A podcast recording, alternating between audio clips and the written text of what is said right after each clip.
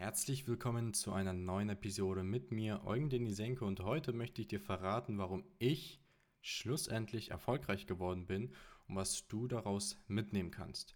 Mein Erfolg kam nicht einfach so dahergeflogen, auch ich dachte früher, der Weg zum, ja, zum schnellen Geld ist der über binäre Optionen.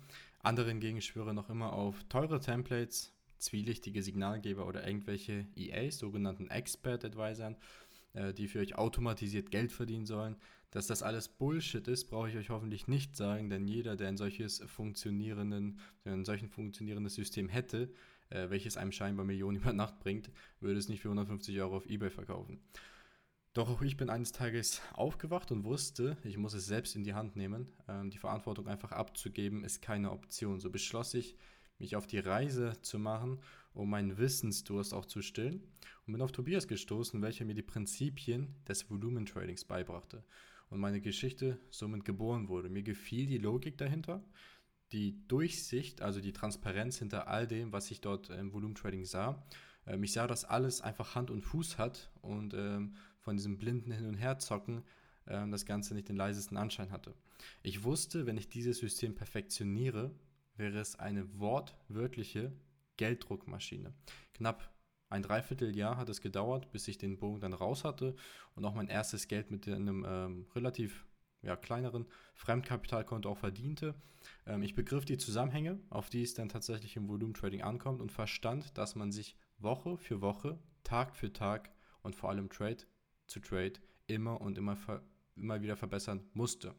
Die Selbstkritik und Selbsteinschätzung ist mit die größte Schwäche eines Menschen. Dies konnte ich nicht nur bei mir feststellen, sondern auch bei vielen unserer Klienten. So habe ich relativ früh verstanden, wie wichtig es ist, sich mit seinen Schwächen auseinanderzusetzen, vor allem im Trading, und zu 100% ehrlich mit sich selber zu sein. Ich weiß nicht, ähm, wie viele von euch haben vielleicht schon Verlusttrades gemacht und ähm, diese einfach nur abgeschrieben, als wären sie nie da gewesen. Das ist wirklich mit Abstand der größte Fehler. Man muss sich mit seinen Fehlern auseinandersetzen. Mit dieser Ehrlichkeit baute ich dann mit der Zeit einen großen Fundus auf, welcher meine heutige Kunst im Trading widerspiegelt. Ich bin überzeugt davon, dass es viele Menschen gibt, die einfach nicht dafür gemacht worden sind, von Natur auf an anders denken und das einfach nicht und es einfach gegen ihre Natur ist, das Spiel an der Börse mitzuspielen. Viele solcher Menschen konnte ich über die Jahre auch kennenlernen, ähm, die Menschen sind auch nicht sonderlich passioniert, verlieren schnell das Gefallen an solchen Themen äh, wie der Börse und haben sich in der Regel ähm, ja auch das Ganze viel einfacher vorgestellt, als es dann tatsächlich ist. Im Gegenzug konnte ich aber auch Menschen kennenlernen, die mir bewiesen haben, dass es nichts unmöglich ist, dass es auch viele andere unter uns gibt, die genauso hohe Ergebnisse wie wir realisieren können und aufgrund dessen dass sie dieselbe Leidenschaft wie wir auch teilen.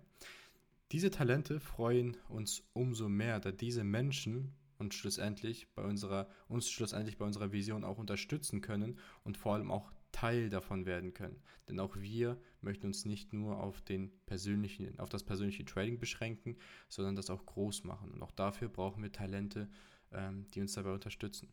Heute kann ich sagen, ich habe verstanden, wie der Hase läuft. Ich weiß, woran Menschen im Trading zerbrechen. Es ist der Schalter. Der Schalter, der noch nicht Klick gemacht hat.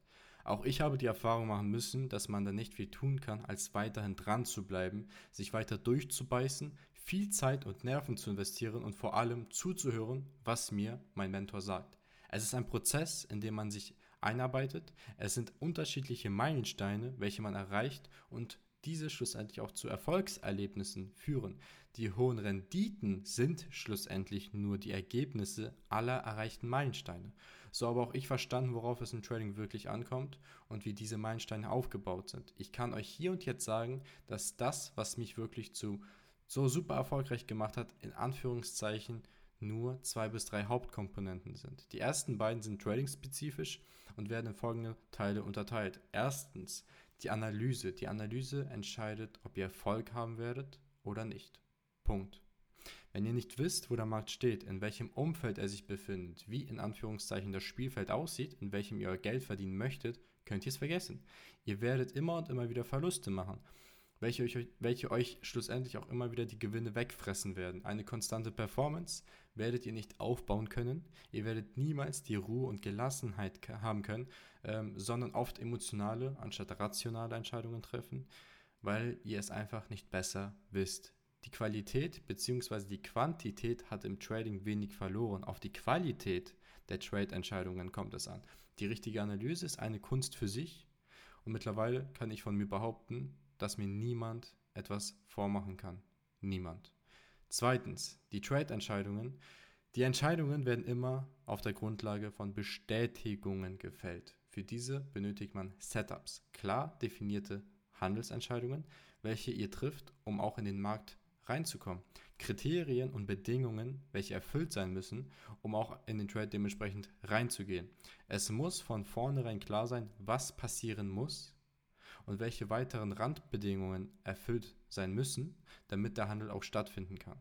Ich sehe tagtäglich noch immer Trader, die meinen, bei jedem kleinsten Impuls irgendetwas machen zu müssen, starten den Rechner und wollen direkt den ersten Trade absetzen. Warum? Es gibt doch nichts zu traden, wenn du keine Locations hast, wenn du kein Setup siehst. Es gibt einfach nichts.